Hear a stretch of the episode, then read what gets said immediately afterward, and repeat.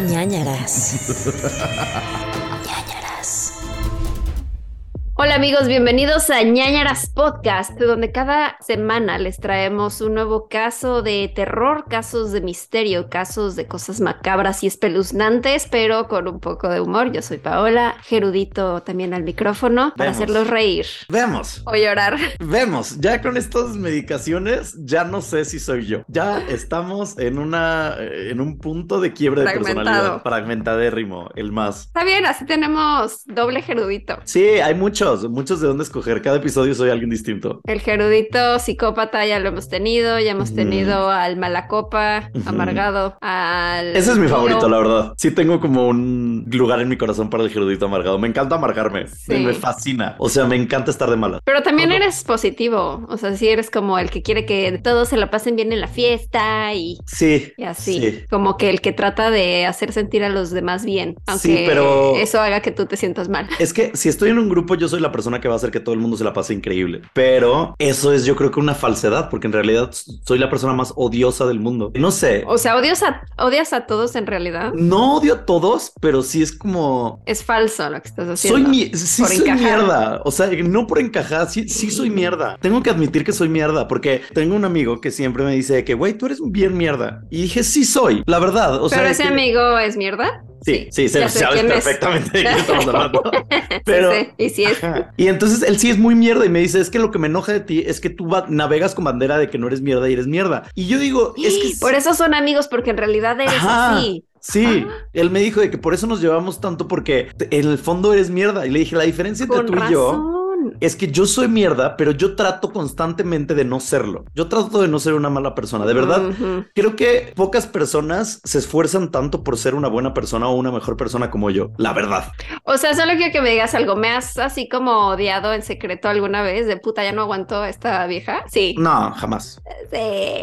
No. Que sí. No, vaya, hay momentos donde digo como de que, ay, Pau, por Dios, como cuando te he pedido 47 veces un show en vivo, que me has dicho que no. En, en nuestro viaje a Las Vegas, no, a Los Ángeles sí sentí que estabas a punto de, De- aventarme. No. Aventarme No. a la calle. Sí, No, ya. pero es que, ¿sabes qué? Yo creo que ese, via- ese viaje fue importante. ¿A Las Vegas? Ah, no, a Los Ángeles. Ajá, sí, a Los Ángeles. Cuando Yo fuimos que- a Halloween Horror Nights. Pero es que ese viaje yo ya quería al final matar a todo el mundo y tú querías matar a todo el mundo también, porque llevábamos tres días intensos de que la gente nos gritaba en la cara y nos asustaba en 47 casas Sí. y caminamos muchísimo y, o sea, de que... Y somos dos señoras, pero Sí. con prioridades diferentes. Yo quería, yo soy la señora que quería desayunar Ajá. y tomarme mi cafecito, y tú eres la señora que quería ir de shopping. de shopping. Entonces, entre el mall y el restaurante, pues no Sí. llegábamos a un punto intermedio. No, y al final ya habíamos recorrido todo, si yo lo voy a decir, ya habíamos recorrido todo un parque y Pau me dice, ay, me falta una casa que está hasta el otro extremo. Y yo, Paula, ya, olvídala, de que olvídala. Pero ya. tú querías subirte a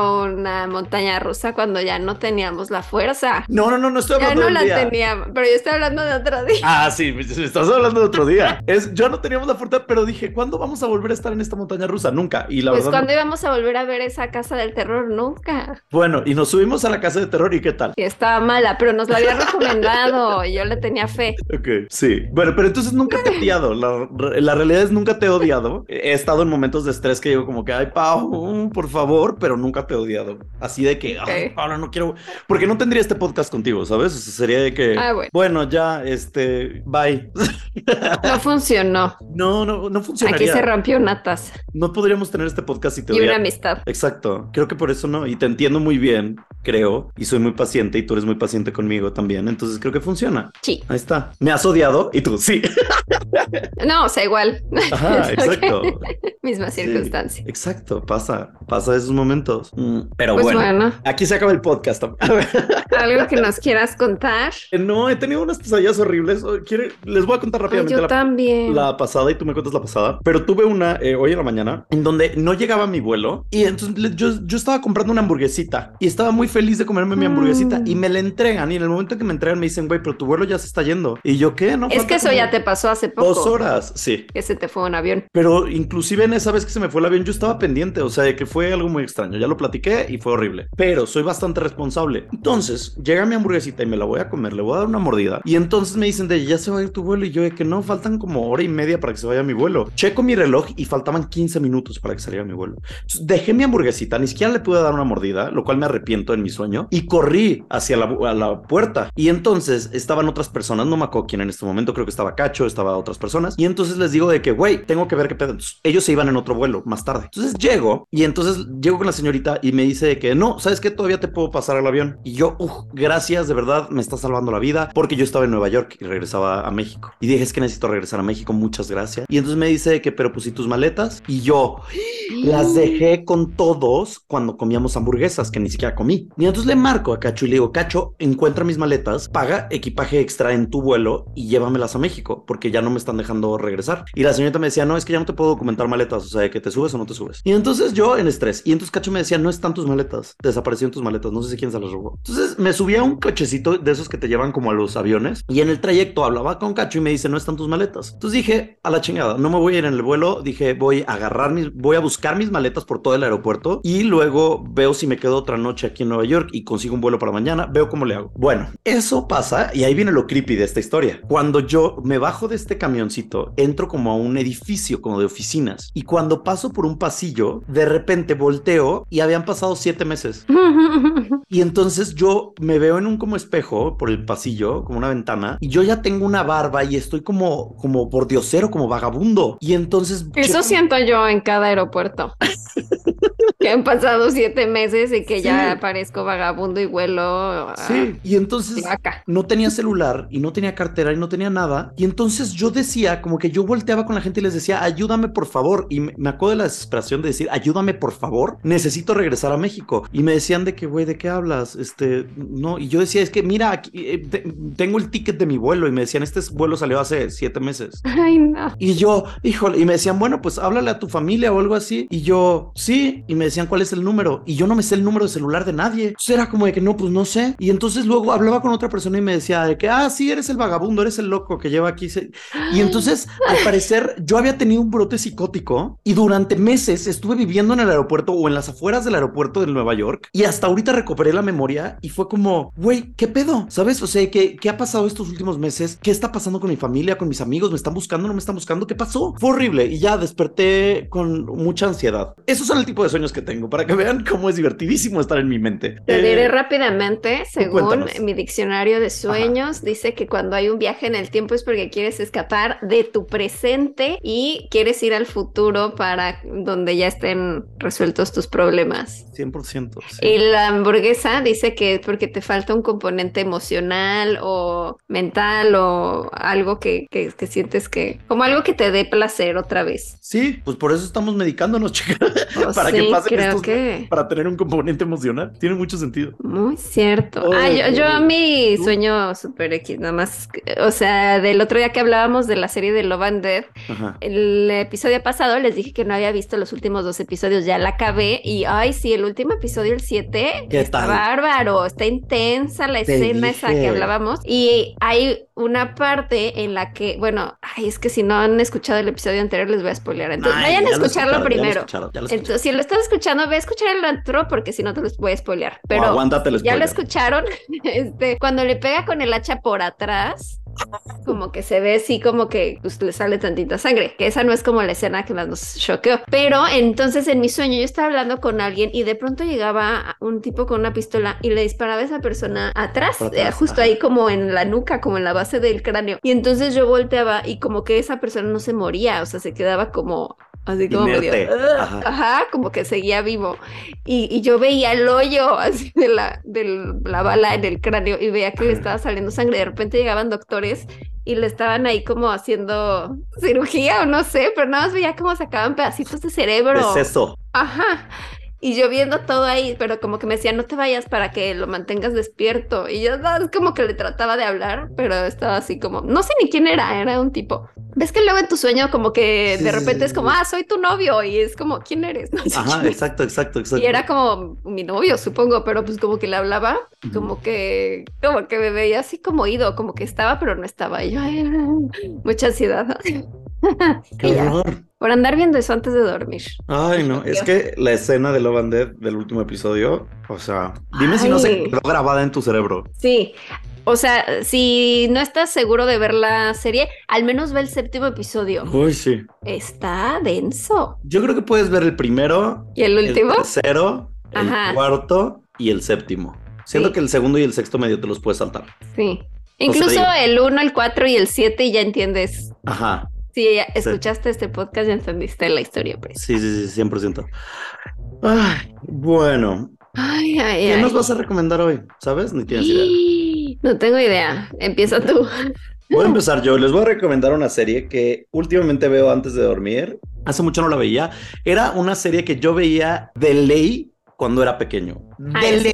Y últimamente la he estado viendo mucho. Tú sabes cuál es. Porque está en Paramount Plus y es hermosa. De verdad que es entretenida, es chistosa, es mágica. Estoy hablando, obviamente, Sabrina la bruja adolescente. Estoy hablando Sabrina, no las aterrorizantes aventuras Aventuras. de Sabrina que El estuvieron en mundo Netflix. oculto de Sabrina. Eso, no, eso no. Eso no, no está tan chistoso. Hay partes chistosas, pero la mayoría es como de que muy oscuro y creepy. Estoy hablando de Sabrina de 1990 y tantos, que eh, aparecía Melissa Joan Hart en el papel principal, protagónico, y es esta bruja que aprende a sus 16 años que tiene poderes y porque es una bruja, ¿no? Y que su papá es un brujo, su mamá es una mortal y no, las pueden, no la pueden ver porque su mamá se transforma creo que en una bola de cerilla o una cosa así, y el papá vive en un libro, y entonces ella vive con sus tías. Es increíble, es deliciosa, es una gran serie, es una gran sitcom. Me encanta cómo abordan las problemáticas adolescentes de una manera mágica, cómo nos muestran la relación que tiene Sabrina con sus tías, con su pareja, con Harvey, con su, su amiga da igual, porque como que cambian a su amiga cada temporada, entonces les da igual un poco, pero hay cosas bien padres y me encanta la magia, o sea, me encanta cómo se cambiaba de outfit. Yo me acuerdo de chiquito ser ese jotito que decía que, híjole, si yo pudiera tener un poder sería ese, de que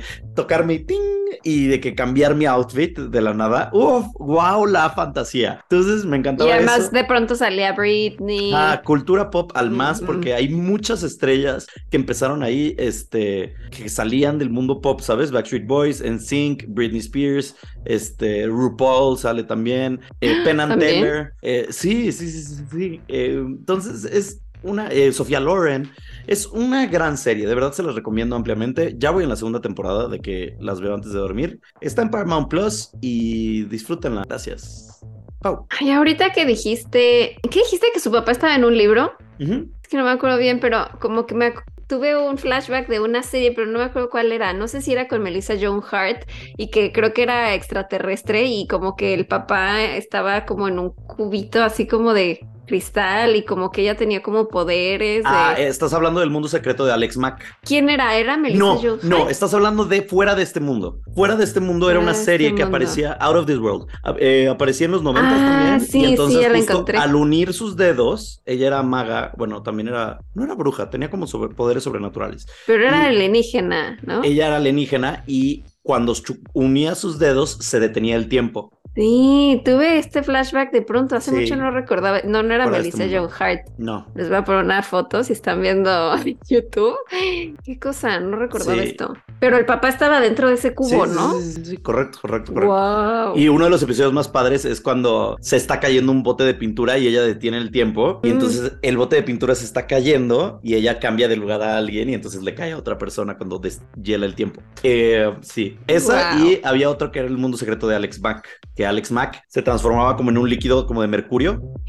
Creo que sí me acuerdo de eso. Ajá, y entonces este, se volvía como líquido y entonces ya pasaba por abajo de las rendijas y entonces escuchaba los chismes que decían otras personas de ella y así, y ya luego podía volver a su forma real. Ah, Estoy buscando, no sé si vi esta. ¡Qué locura! Ay, esta era muy famosa. Esta Sí, Al- actriz. Alex Max era al, al- Allison, no, se llamaba Larissa Oleynik. Larissa. Fue muy famosa en Nickelodeon y hasta tuvo varias películas, me parece. como que si era la apuesta de ella merengues. Estamos teniendo. Ella, de hecho, apareció hace poco en, en, en, en, en, en una serie hace poquito. Ella salía en 10 cosas que odio de ti, ¿no? Correcto, correcto. Wow. Y ah, según yo la vi hace poco en una serie, pero no me acuerdo cuál era. No sé si era la de Inventing Anna, tal vez. Mm, déjenme lo encuentro. No, no lo encuentro. Bueno, eh, perdón ah, por desviarnos tanto, pero la cultura pop a veces se adueña de este podcast. Eh, como en realidad no he visto nada de terror, terror últimamente, les voy. Mad Men. Ah, salía en Mad Men. Sí. Órale. Mm, como no he visto nada de terror, terror últimamente, les voy a recomendar algo que vi hace unos seis meses, tal vez. Volví a ver Tiburón, uh. el clásico de Steven Spielberg. No lo había visto desde que tenía como 10 años, yo creo, y pensé que no me iba a dar miedo, pero me sigue dando miedo. Sigue siendo una película muy bien hecha. O sea, obviamente se nota como ya se te entera, ya se ve como los efectos de pronto, como ah, el tiburón está todo plasticoso. Pero el suspenso está tan bien manejado que las partes en las que te tiene que dar miedo de no mames, ¿de dónde va a salir el tiburón? Este nos va a comer a todos. Sí, te sigue, te sigue dando bastante ñañara. Y yo me acordaba mucho cuando veía esa película en el canal 5 de chiquita, que había una escena que estaba uno buceando y de pronto salía como un muerto. Y aunque ya sabía que iba a salir esa escena porque me daba mucho miedo, no mames, cuando salió sí me espanté. Además, pues estaba, o sea, pues ya que lo ves, sí, los efectos prácticos era como nada, un maniquí ahí flotando. Pero, wow, o sea, creo que es, por algo es un clásico y, no, aunque sí ha pasado el tiempo, sigue siendo una excelente película que les recomiendo que revisiten. Y a mí me acuerdo, el juego de Universal me traumaba. O sea, sí. Porque yo sabía que me iba a salir y ya sabía y todo. Mi papá desde chiquito nos llevaba a estos juegos porque es muy fan de, pues, del cine y todas estas cosas. Entonces, desde chiquito, mi papá me metía a ver películas que no debía haber visto, ¿sabes? Como Jurassic, o sea, no sexuales, sino como de que Jurassic Park y así. van a este, no por. Sí, de que eh, carne trémula, decías. este, no, pero veía como Jurassic Park y estas cosas y me impresionaban porque en realidad no son películas para niños, ¿sabes? Porque son muy impresionantes Digo, hoy en día tal vez un niño ve Jurassic Park del noventa y tantos y dice como de que, mm, cuac. Oye, no, hay muchos, vi que muchas madres de familia y así, padres de familia, se quejaron, por ejemplo, de la del último deseo, la del gato con botas, que porque daba mucho miedo el villano.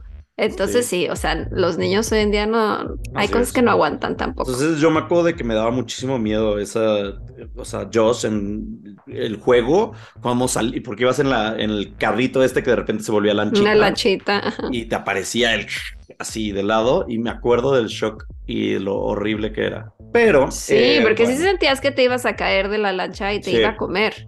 no había escapatoria. ¿Dónde estará Joss hoy en día? o sea, el, el... Ah, uy. Uy. No sé, es que yo tengo un Blu-ray. La pueden rentar, creo que en Amazon Prime, si no me equivoco, amigos. Por si la quieren revisitar, como dice Pau. Joss. O en Apple TV o en YouTube, seguro igual. Ah, mira, sí está. Está en Prime Video. De hecho, está eh, Prime y pueden rentar eh, Joss 2, Joss La Venganza, Joss 3. Esas no las he visto. O sea, me acuerdo de la 2 un poquito, pero como que no, no la vi completa. Mm, ni idea. Pero bueno, ahí está en Prime Video. Listo. Listo. ¿Empezamos? ¿O qué? Sí. Ah, no. Chismeamos el, anuncio parroquial. Pero metemos anuncio, ¿no? No, pues no hemos escrito. Ah, bueno. A ver, amixes, les vamos a contar, les vamos a contar rápidamente qué onda. Vamos a planear, estamos planeando, para el próximo episodio vamos a tener un mini comercial donde les digamos todo lo que ya conocen de eh, el Patreon, patreon.com de Nanaras Podcast, chunchos.mx que es el merch y nuestras redes sociales que se llaman Nanaras Podcast, además del grupo de ñaño. Se los vamos a tener ya en un comercial grabado, listo, que va a aparecer todas las semanas hasta el cansancio, hasta que ustedes se lo aprendan, hasta que le memoricen y ustedes lo puedan decir mejor que nosotros. Entonces, eso va a pasar a partir de la siguiente semana. Emocionense por eso. Porque, eh, pero a cambio de esto, ustedes dirán, ¿y pues, por qué quieren hacer esto? Porque luego nos tardamos mucho hablando de estas cosas y si ya tenemos de que este comercialcito de 30 segundos, de un minuto, ya van a saber ustedes de que, ah, dura 30 segundos y ya no van a molestar el resto del episodio con esto, ¿ok? Eh, es, por su bien, es por nuestro bien y es porque siga manteniéndose este podcast vigente y vivo con sus aportaciones. De verdad no podemos eh, parar de agradecerles a los patroñers y los que no son patroñers, decirles que por favor nos ayuden para que este podcast siga vivo. Eh, eso. Y pues ahí está, sí, patreon.com, diagonal Nanaras Podcast, Chonchos MX y Nanaras Podcast en redes. Cuéntame un caso de crimen real. Ok, te voy a contar un caso de crimen real. Imagínense que yo de repente le digo a Paul la semana pasada, oye, quiero hacer un caso, pero fíjate que la mitad es asesinato y luego tiene un twist. twist, sí me acuerdo. Twist paranormal y luego se vuelve muy paranormal. Y entonces empiezo a investigar del caso y digo, es que me suena muy familiar. Y me suena familiar porque Paulo dijo en un ñ file hace como un año. No. Sí. ¿Pero ya lo habías hecho? No, llevaba nada más como, o sea, ya había investigado un poco y ya estaba como empezando a escribirlo, pero no estuvo tan grave. Pero fue como, ay, entonces ya lo habías dicho tú, es el asesinato de el Red Barn Murders. Ni me acuerdo, me lo hubieras contado y hubiera dicho, ah, Estoy seguro que si te lo hubiera contado no te hubieras acordado. Está en un file, amigos. Creo que es el file Ah, ya sé cuál es. Una cosa es. Sí, ya sé cuál es. Y el punto es de que matan a alguien y luego lo descubren gracias a una psíquica, ¿sabes? Va por ahí el tema. Entonces, eso era. Pero vayan a Patreon a escucharlo. Ajá, escuchen, no quiero spoilear más, pero escuchen el resto, está en, en, los Ñ Files que están dentro de nuestro Patreon. Eh, y luego también nos dijeron de que hagan leyendas asiáticas y así, y es como, claramente alguien no es Patreon, porque yo me la vivo hablando de yokais en el Ñ File. Entonces, chequen los Ñ Files, por favor, están en nuestro Patreon, patreon.com, diagonal nanoras podcast. Bueno, entonces el día de hoy les voy a llevar, los voy a transportar a 10 de agosto de 1990. ¿ok? En ese momento la película era La danza con lobos de Kevin Costner y acaba de salir Flatliners, también una película increíble. Y en la música reinaban Mariah Carey, Janet Jackson y John Bon Jovi. Las canciones dan igual, la verdad ni siquiera sé cuáles son. O sea, seguro las pongo y las conoceré, pero no. ¿Qué, fue eso? ¿Estás bien? Al principio de Living on a Prayer. ¿Qué le pasa? ¿Cómo, lo harían? Se apagó mi luz. Se apagó mi luz, amigos. No. Wow, wow, wow, wow, wow, wow, wow. Pónganse a escucharla, van a ver. Wow, wow, wow, wow. Ahí estamos. Wow, wow, wow, wow, wow. to the penalty to maintain. Platano, platano. Pero no, no era esa, era otra. O sea, ninguna de las tres, o sea, Mariah, Janet ni John Bon Jovi, ninguna de las tres las conocía. Chance, te digo, si las ponemos, digo como, ah, sí la había escuchado antes, pero no. Invéntate la que tú quieras. ¿Sabes cuál es? De Mariah. Es la de Mariah Carey. ¿Viste cómo supiste que era de Mariah? Uh, sí, por la entonación. Sí, claro. Dije, esa no es Janet. No, Janet sería como.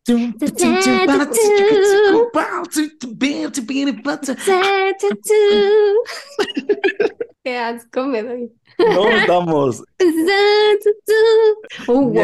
el podcast del cringe. Elcringe.com. Ajá, por poco no le pusimos cringe a este podcast. En esa época, Elaine Shuet, Shuet vivía con su hija de 8 años llamada Jennifer. Jennifer. Vivían en Dickinson, Texas, y Elaine y Jennifer tenían una gran relación de madre e hija, y fue la noche del 10 de agosto que todo cambió. Jennifer tenía un mal presentimiento, así que fue a dormir con Elaine, su madre, pero Elaine le dijo... No, chica. Exacto. Aquí no. Eh, no es momento de que durmamos juntas, porque yo mañana tengo trabajo y necesito estar descansada. Y entonces Jennifer le dijo, mm, está bien, mamá, porque... Mamá. en mi mente son chicanas. Este, está bien, mamá, porque te amo. Esta noche voy a dormir en mi propia cama. Gracias, Ahora es yucateca. Era, era yucachila, era Yuca... yucachicana. Yucachicana, sí. Eh, bueno, y entonces se va a dormir Jennifer a su cuarto. Y Elaine se duerme, lista para el día siguiente de trabajo. Mm. Despierta Elaine y dice, bueno, pues es hora de despertar a mi chiquita, vamos al cuarto. Entonces entra al cuarto de Jennifer y Jennifer no estaba en su cuarto. Mm. Y entonces dijo, seguro se levantó antes la mendiga. Entonces, Jennifer, ¿dónde estás? ¿Dónde estás, Jennifer? Entonces checa en el closet, checa en mi car, checa en mi casa, checa en mi cuarto, checa en la alfombra, no estaba. Y entonces Jennifer no estaba por ningún lado, no estaba en la casa. Y entonces se dio cuenta, Elaine, que la ventana del cuarto de Jennifer estaba abierta. Se había ido a un concierto de Bon Jovi.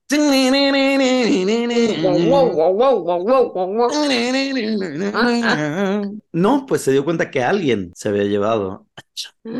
Pam, pam, pam. Elaine entonces habló a la policía y llegaron a investigar qué había sucedido. Pasaba el tiempo, pasaban las horas y Jennifer no aparecía. Nadie sabía quién lo podía haber hecho hasta que 14 horas después, o sea, ya por la noche de ese día, reciben una llamada a la policía y son unos señores muy preocupados que dicen, nuestros hijos acaban de encontrar algo, necesitamos que vengan. Encontraron esos niños Una muerta. en un terreno baldío el cuerpo de una niña. No. Ya. ¿Y Al la niña por qué dijo que tenía miedo? No sé, nada más dijo tener Solo que, dijo pues, ajá, ajá, instinto que le llaman. Entonces, la policía llegó y encontró el cuerpo de Jennifer lleno de sangre. Jennifer de sangre. No. De hecho, estaba sobre un montículo de hormigas y entonces estaba todo llena de ronchas de las hormigas. Ah, Mm, Ajá. no sé por qué me, da, pues o sea, probablemente ya no lo sentía, pero como que se me hizo aún peor. Lo que había sucedido por la noche se los relataré en estos momentos. Ujú. Un hombre entró por la ventana y le dijo a Jennifer, hola Jennifer. Espera, ¿cómo sabemos esto? ¿Había una enterarás. cámara o algo? Ya te Ah, enterarás. Ok. No comas ansias, chica. No comas ansias. Ok, ok, Todo será revelado a su debido tiempo. Está bien. Eh, el hombre, supuestamente, le dice, hola Jennifer, bueno, no le dice Jennifer, le dice, hola niña, soy un policía encubierto y estoy aquí para ayudarte. Y entonces Jennifer le dice, ¿de qué? Ok, le dicen, "Es- tenemos que salir de aquí porque hay problemas. Entonces vengo aquí a rescatar. Y entonces eh, ella dice, ¿qué? ¿Qué? ¿Qué? Y entonces, porque estaba dormida, y entonces él la agarra y entonces la saca a la fuerza por la ventana y la carga durante un par de cuadras donde va corriendo con ella hasta que llega a un automóvil y se sube con ella. En esos momentos... Es que creo que no hay nada peor que el hecho de que se metan a tu casa a secuestrarte, a tu templo, a tu santuario de Mm. protección. Ayer, ok, esta es, perdón, otra vez voy a salir del tema. Discúlpenme, divagaré. Ayer Cachito Cantú, alias mi pareja Ajá. romántica, emotiva, sexual, me, me perdió sus llaves, el señor. Don Norteño, Don Regio, perdió sus llaves, el señor. Y entonces Ajá. trató de sacarle una copia a mi llave, pero el hombre lleva una semana y no lo logra. ¿Por qué? No sé, o sea, de que nuestra perilla está como rara y entonces no es fácil sacarle una copia a mi perilla. Y entonces, después de dos intentos de en diferentes cerrajerías, le dije, a ver, lo voy a intentar yo, a ver con quién me peleo, a ver qué tengo que hacer para que esto funcione. Y entonces voy con el cerrajero y le digo, oye, no sirvió la llave que nos diste, qué pedo, no sé qué, me saca otra copia, llego a mi casa y no sirve. Y le, pues, ya me enojo. Le dije, si yo no sirve, mañana voy a ir por ti, voy a venir por ti. Y entonces me dice el cerrajero, sí, mañana ven, no hay problema. Entonces, voy al día siguiente y le digo, no sirvió, dicho y hecho. Y entonces me dice, ¿dónde vives? Y le digo, aquí a unas cuadras. Me dice, ah, pues vamos. Y le dije, ok, perfecto. Y entonces en ese momento yo estaba preparando unos tacos. Y entonces yo estaba con mi bolsa de mercado comprando verduras, lo que necesitaba para los tacos. Y entonces Cacho me dice de que si quieres yo voy con él al lado de la cerrajería y tú quédate comprando las verduras y lo que necesitamos. Y yo, ok, perfecto. Se va con el señor a la casa, o mejor dicho, viene aquí a la casa. Y entonces el señor revisa la chapa y revisa todo esto y dice, ah, ok, ya sé qué, cuál es el problema, no sé qué. Entonces voy a regresar a mi cerrajería a arreglar la llave. Y ya, y entonces el hombre se va y luego al rato, como media hora después, 40 minutos después, regresa el hombre ya con dos copias de mi llave y ya abren perfecto. Pero dije, ¿y si sacó una tercera copia? ¿Y si me quiere robar? ¿Y si él ya sabe dónde vivo y ya tiene llave de mi departamento? Entonces yo he vivido las últimas 48 horas con paranoia de que me secuestren. Bueno, tal vez no me secuestren, pero que me roben y ya. Pero hay un vigilante en tu edificio, ¿no? Pues sí, pero está viejito. Y si le dice como que, ay, vengo aquí con el, ah, sí, A pásale. entregar algo. Sí. Ay, sí, a mí también me daría miedo, la verdad. Entonces estoy apanicado ahora. Vivo, vivo con miedo. Ya estoy poniendo otra chapa. Cambien otra vez la chapa. Quiero poner una eléctrica, pero bueno, X. Ese es tema para otro día, pero ajá, me entiendo, no entiendo, pero iba a decir, entiendo lo que es que te secuestren en tu casa. Pero... No, no, pero sí entiendes la paranoia de que tu espacio seguro sea quebrado, invadido, quebrantado. Bueno, entonces este hombre se lleva a Jennifer, la lleva, la meta al coche, y entonces cuando se sube al coche, pues obviamente Jennifer se da cuenta que algo está mal. Tamal verde, tamal oaxaqueño.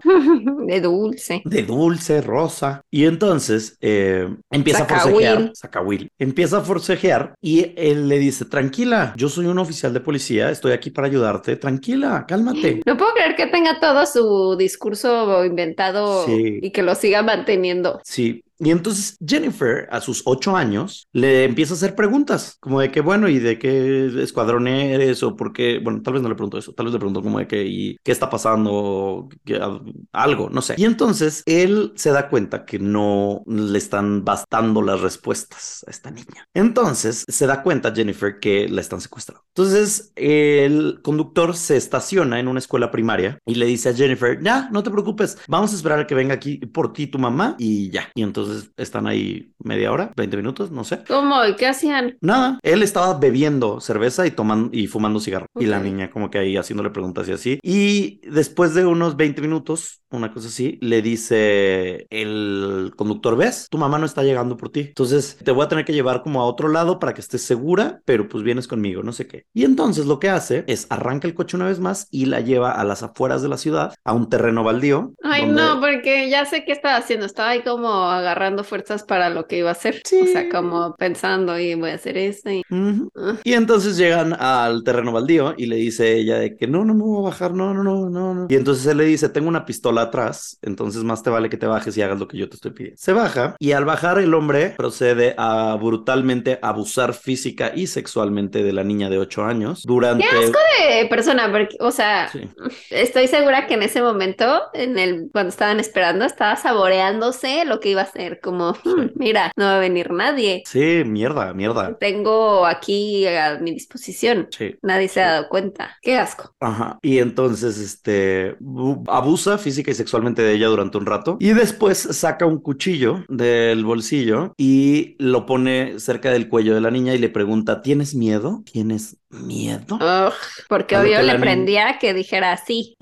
Y a lo que la niña dice, Sí, y bueno, supongo que gritando. Y el hombre lo que hace es corta la garganta de la niña de oreja a oreja impidiéndole a Jennifer gritar más porque le cortó las cuerdas vocales. No. De ahí agarró el cuerpo de Jennifer por el tobillo y la arrastró por el terreno baldío hasta llevarla a un como hueco que encontró, donde la dejó para morir en el montículo de hormigas. No, maldito ser, asqueroso. Así es. Después de eso, el violador subió a su coche, arrancó y se fue del lugar. Pasaron un par de horas para que unos niños pasaron por ahí jugando y se encontraron con ese escena. O sea, ni siquiera era un lugar como muy resguardado, estaba ahí como cerca de la civilización. Seguro estaba emocionado de, ah, igual y me atrapan.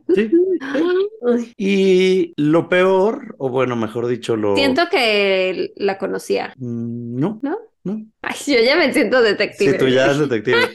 Lo que tú no. sabes es que yo el día de hoy no estoy aquí para contarles de un asesinato porque les vengo a contar de una rebelde y maquillada, señores. ¿Cómo? Así es, así es. ¿La niña? Sí, Jennifer, en el momento en que la violaron y en que abusaron sexualmente de ella, sí, es, hermoso. O sea, no es hermoso, o sea, es horrible. La degolló. Ah, pero en el momento en que la degolló, ella se hizo la muerta para que la dejara en paz. Ay, chiquita. Y entonces la arrastró del y la llevó al montículo de hormigas y a los minutos que vio que él se fue, lo que hizo fue agarrar su brazo y cubrir su cuello para tapar la herida que, o sea, por suerte y afortunadamente no había cortado la yugular ni ninguna arteria principal. Güey, te habías pasado 157 episodios diciendo que los niños son inútiles. No, hoy, hoy... Eh, Ella no es inútil, así que retracta tus palabras de la inutilidad infantil. Ok, tal vez te he dicho que todos los niños son inútiles. El 90% de los niños son inútiles. El otro 10% son niños increíbles y se merecen todo mi respeto. y admiración. Ella es una de ellas, ¿ok? Sí.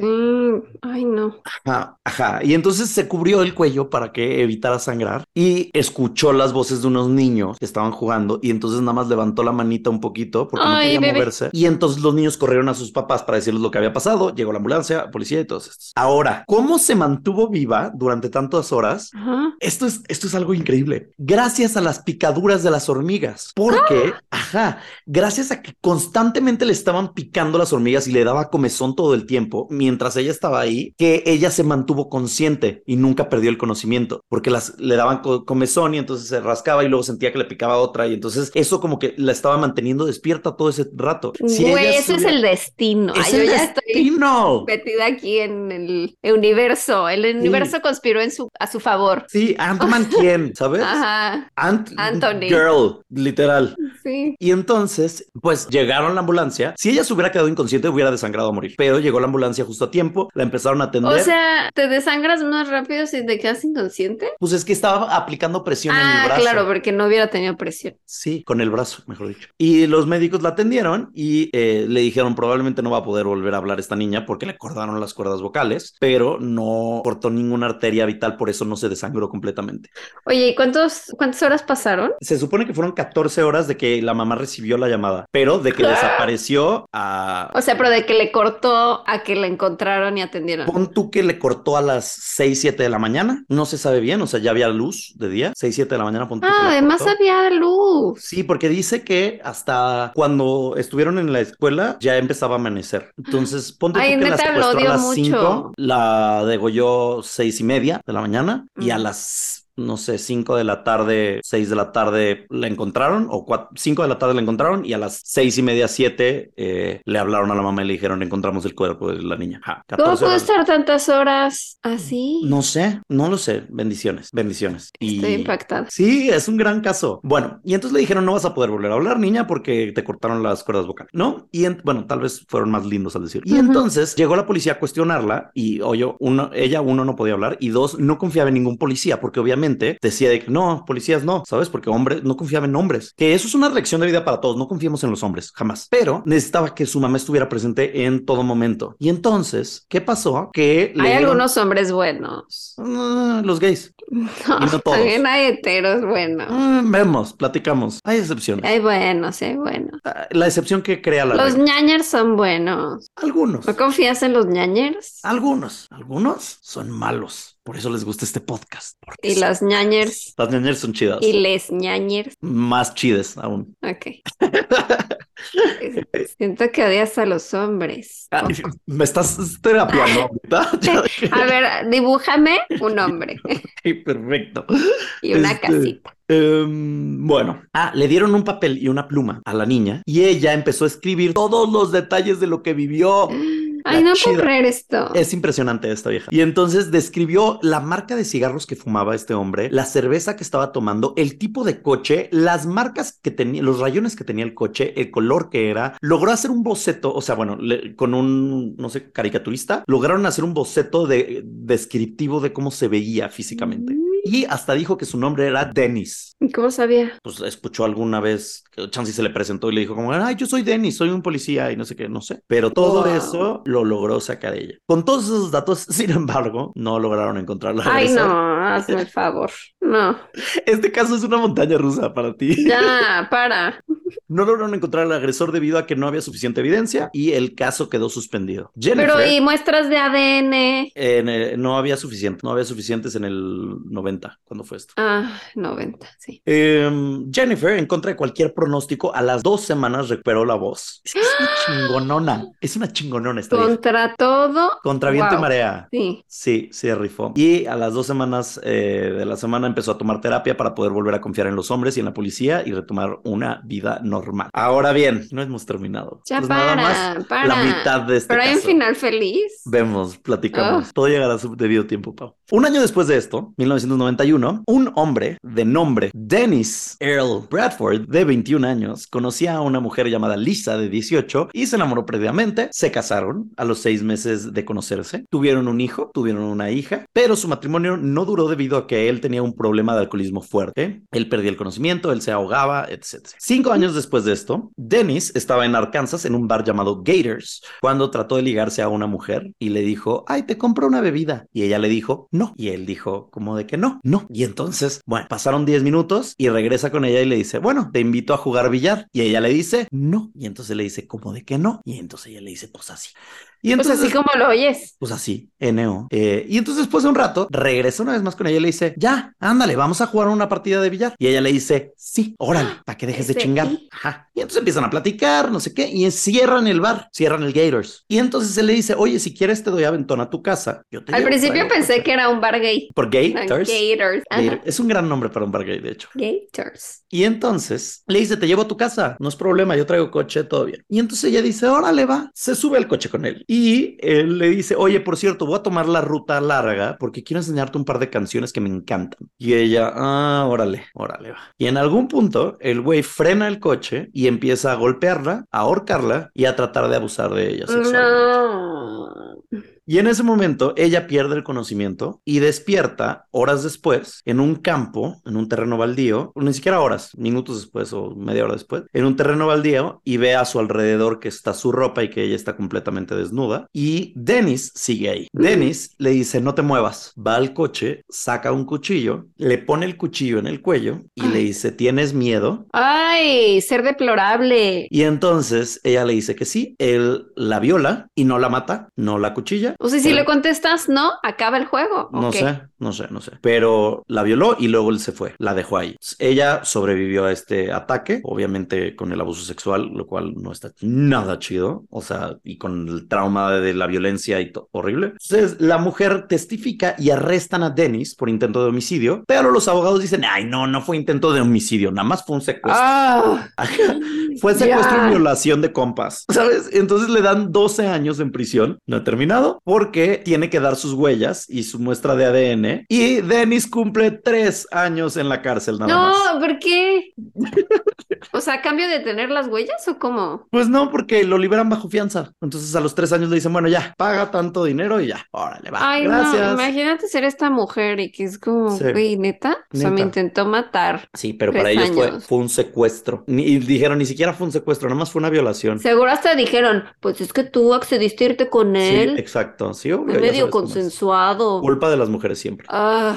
A los tres años de esto, conoce a alguien más, Dennis, y se casa, y fue hasta el 2009 que volvió a hacer de las suyas. Encontraron a Dennis con una mujer de 19 años, solos en un coche, en una calle vacía, y era una zona donde había trabajadoras sexuales, entonces él testificó que la había contratado por 20 dólares para que le hiciera sexo oral, y entonces lo multan por eh, solicitar trabajo sexual. El tema es que la policía de Texas de repente volvía a sacar a la luz el caso de Jennifer y Jennifer nunca se casó de buscar. Entonces, ya era el 2005 o 2006 cuando dicen, bueno, pues vamos a reanalizar las pruebas que tenemos y en, la pijama que tenían dentro de evidencia de Jennifer cuando era pequeña, había unas muestras de ADN, pero eran muy pocas. Y entonces logran aislar la muestra y entonces con esto checan en la base de datos y la base de datos arroja el nombre Dennis Earl Bradford. Se lo dije, gracias, qué bueno que ya por fin alguien hizo su labor y lo van a atrapar. En, en 2009 tiene un juicio, la policía lo interroga, Dennis confiesa lo que había hecho y dice, no hay un día que no piense en esa bebé y lo que le hice, sacándola de su cuarto por la ventana, cómo lloraba por Ay, sí, güey, que te lo crea Dios Padre, porque yo no,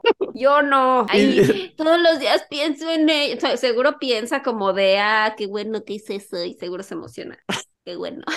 Y entonces dice que es lo peor que había hecho y que no, no podía con la culpa de cómo la violó y cortó su garganta. Ahora, algo que Dennis no sabía es que Jennifer había sobrevivido. Él pensaba que estaba muerta. Entonces le dijeron, pues sí, y Jennifer de hecho sobrevivió a tu ataque y va a testificar en tu contra. Tómala. A los meses de ser arrestado y estar esperando su juicio, Dennis Earl se colgó en su celda de prisión. Sabía, sabía, pinche cobarde asqueroso.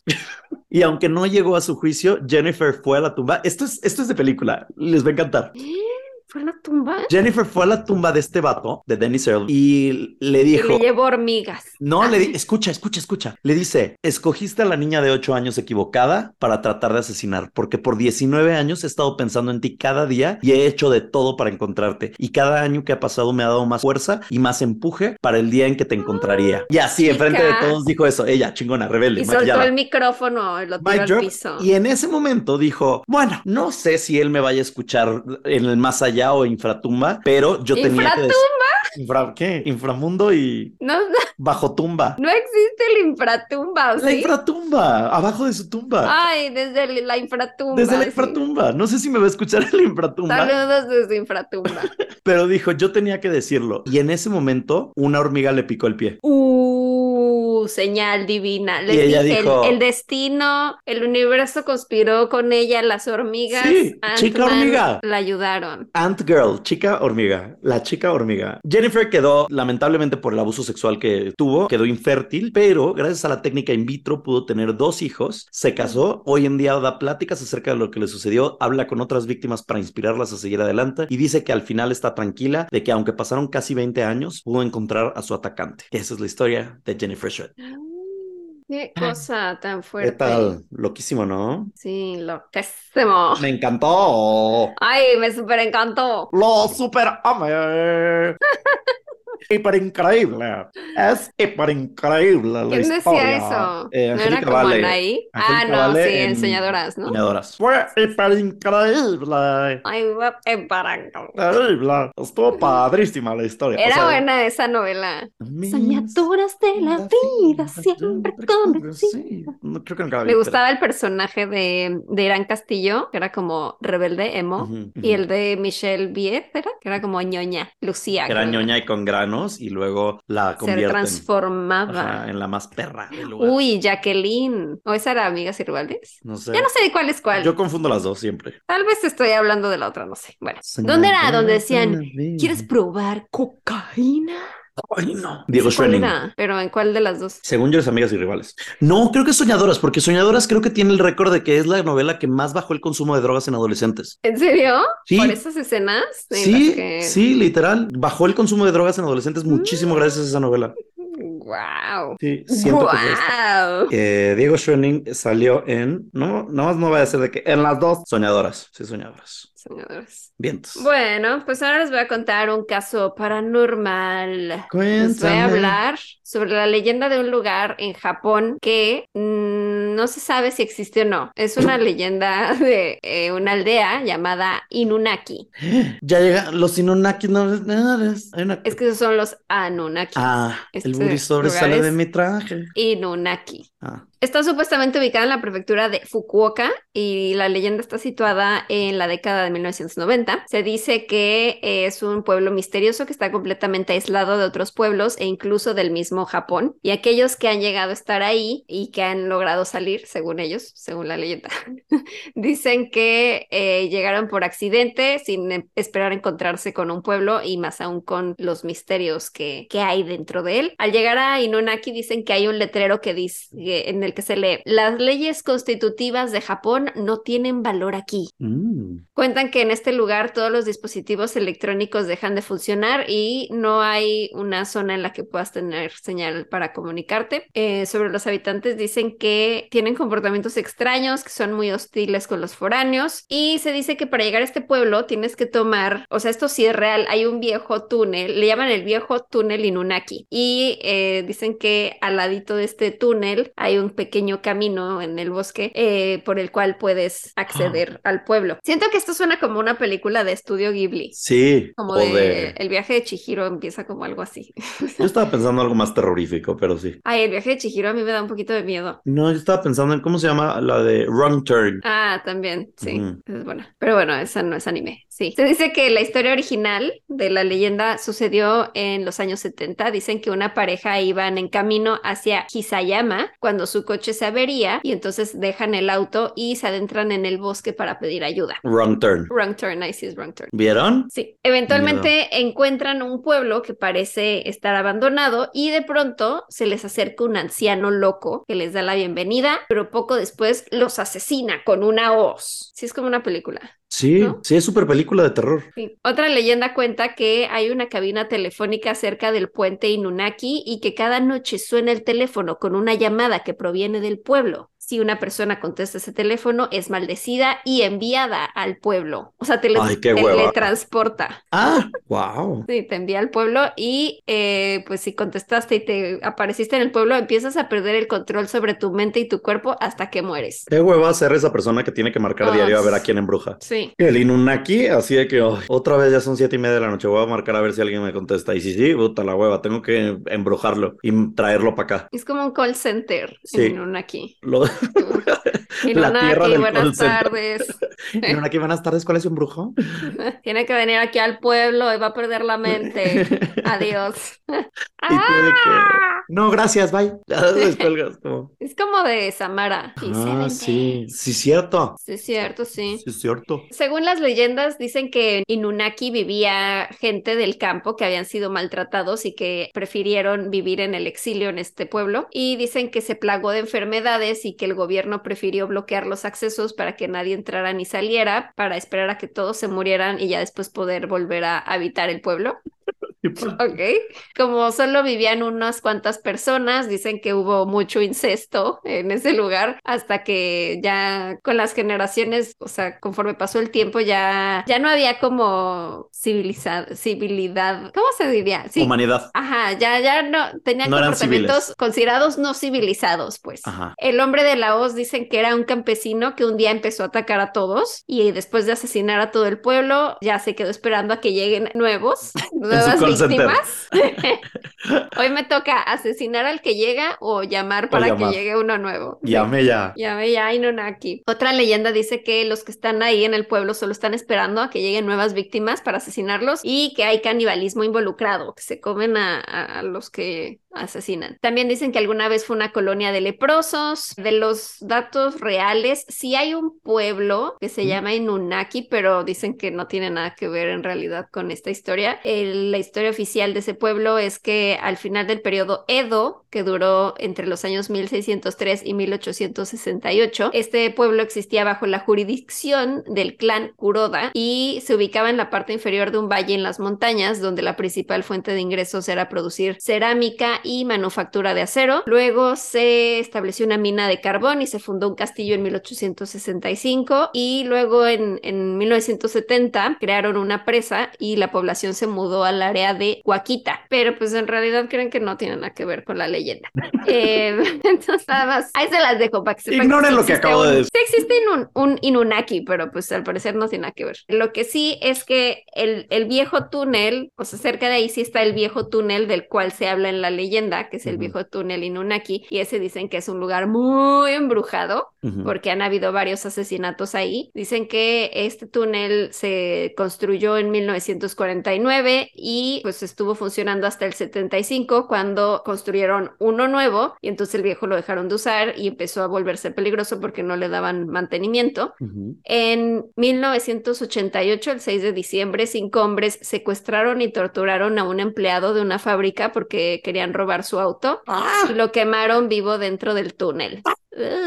Qué pésimo lugar además para quemar a alguien dentro Ay, de un sí. túnel, porque todo Arrestaron se llena de estos- humo. Sí. Ajá. Arrestaron a estos hombres y los sentenciaron a cadena perpetua y después sellaron ese túnel y hoy en día no se puede acceder a él. En el año 2000 encontraron un cadáver cerca de la presa No. Inunaki, que está por ahí cerquita. Ajá. Y de las primeras menciones que hay del pueblo Inunaki fueron en 1999 porque alguien envió una carta anónima al canal Nippon TV, donde en la carta la leyenda de la pareja asesinada y pues le hacían una invitación al crew de, o sea, los de, del canal como de, ay, pues vayan a, a visitar ese pueblo para que hagan un especial. Y la carta tenía como título El pueblo en Japón, que no es parte de Japón. Mm. Otra leyenda es en torno al nombre del pueblo, porque Inu significa perro y Naki lamento. Y entonces otra leyenda es que un hombre mató a su perro porque no paraba de ladrar. Y poco después de que mató al perro, asesinaron a ese hombre y a su familia. Y era que el perro solo estaba tratando de advertirle sobre el peligro. Ay, lo mito previsor. Mm, los lamentos del corgi policía japonés. Oye, no, sería como Shiba Inu. Últimamente, ¿viste que te mandé unos pe- un perrito hermoso? Sí. No sé qué está pasando con mi algoritmo, que dice como, este hombre necesita ayuda y me está poniendo todo el tiempo perritos y gatitos bonitos. No. Ya para todo, o sea, que ya es como que ya por favor relájate. Y mira, tú sabes que yo no soy muy de perritos y gatitos, pero los veo y los disfruto y creo que el algoritmo está diciendo, está funcionando. Y es entonces bonito verlos. te mandé el otro día uno muy bonito.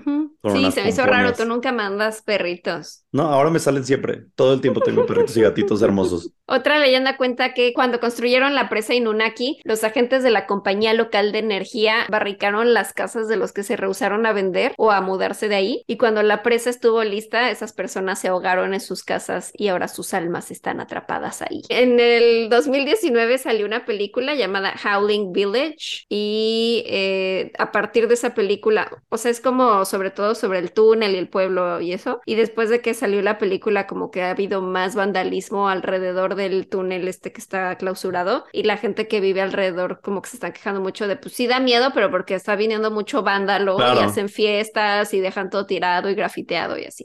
Eh, sí.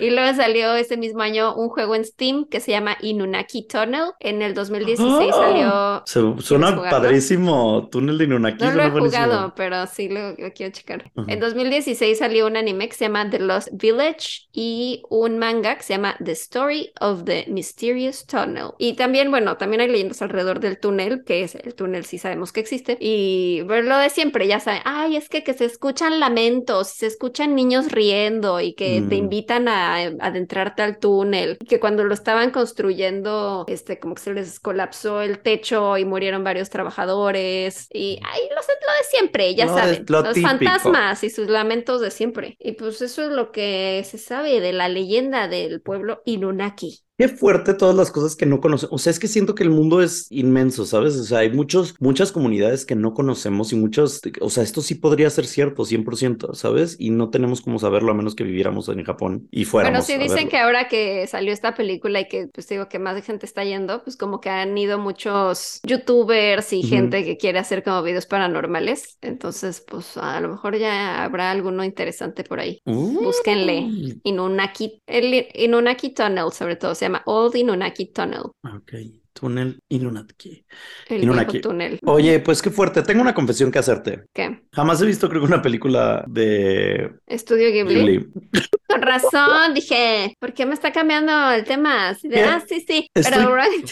Estoy, creo que. Ay, ¿no has visto Nisotoro? No, creo que estoy 80% seguro que todo mi conocimiento de estudio Ghibli viene de memes y de fotos que he visto. O sea, a ver. Creo que vi eh, una, creo que vi una que ya fue como después de las importantes, como la princesa Mononoke, una cosa así. Ah, eso sí. Creo que vi una de esas, creo, pero no estoy seguro. Pero siempre he querido verlas y es como, ay, no sé si me voy a dormir. Creo que empecé a ver una y me quedé Son muy bellas, son, sí, te puedes quedar dormido porque son muy bellas y son como Sí, creo que vi, empecé a ver, creo que la del castillo, House Moving Castle. Howlings Moving Castle, sí. Y creo que Ah, me quedé House dormido. Moving Castle. Entonces, si ahorita me preguntas de qué trata cada una de esas películas, te puedo decir que no tengo la mínima Mira, yo he visto muchas y luego si digo, ¿de qué trato esto? No me acuerdo, la verdad, porque son No como raras las tramas y son un poco... No lo sé. Y yo sé que hay muchos ñañers que ahorita me están juzgando porque sé que hay mucho fan. Soporten. Pues mira, échate la de Chihiro. ¿Chihiro? que te puede gustar. Y Totoro. Totoro es muy bonita. Totoro, to- O Kiki. Kiki es una brujita y tiene un gatito. Es la, cha- es la y- chaparrita, ¿no? Pues sí, es chaparrita y tiene un moñito rojo. Ajá, creo que es así quien sé quién es. Te digo, sé quiénes son los y- personajes Y hace entregas a domicilio. y distingo muy bien la animación de Estudio Ghibli, pero gracias. No, no sé. Bueno, los voy, lo voy a ya sé que pude haber recomendado, bueno, para la próxima. para la próxima. Sí. Recomiéndamela y la vemos. ¿no? Órale. O sea, lo digo ahorita. No, dime Ah, después en secreto. Bueno, pues, ok, los amamos mucho. ¿Cuál es tu frase de despedida? Mi frase es ñañaras. Inonaki. No, no, aquí. La mía es ñañaras, no hay mejor amiga que una pequeña hormiga. Oh, Estuvo lindo eso. Lo pensaste de- desde hace mucho. No, lo acabo de inventar.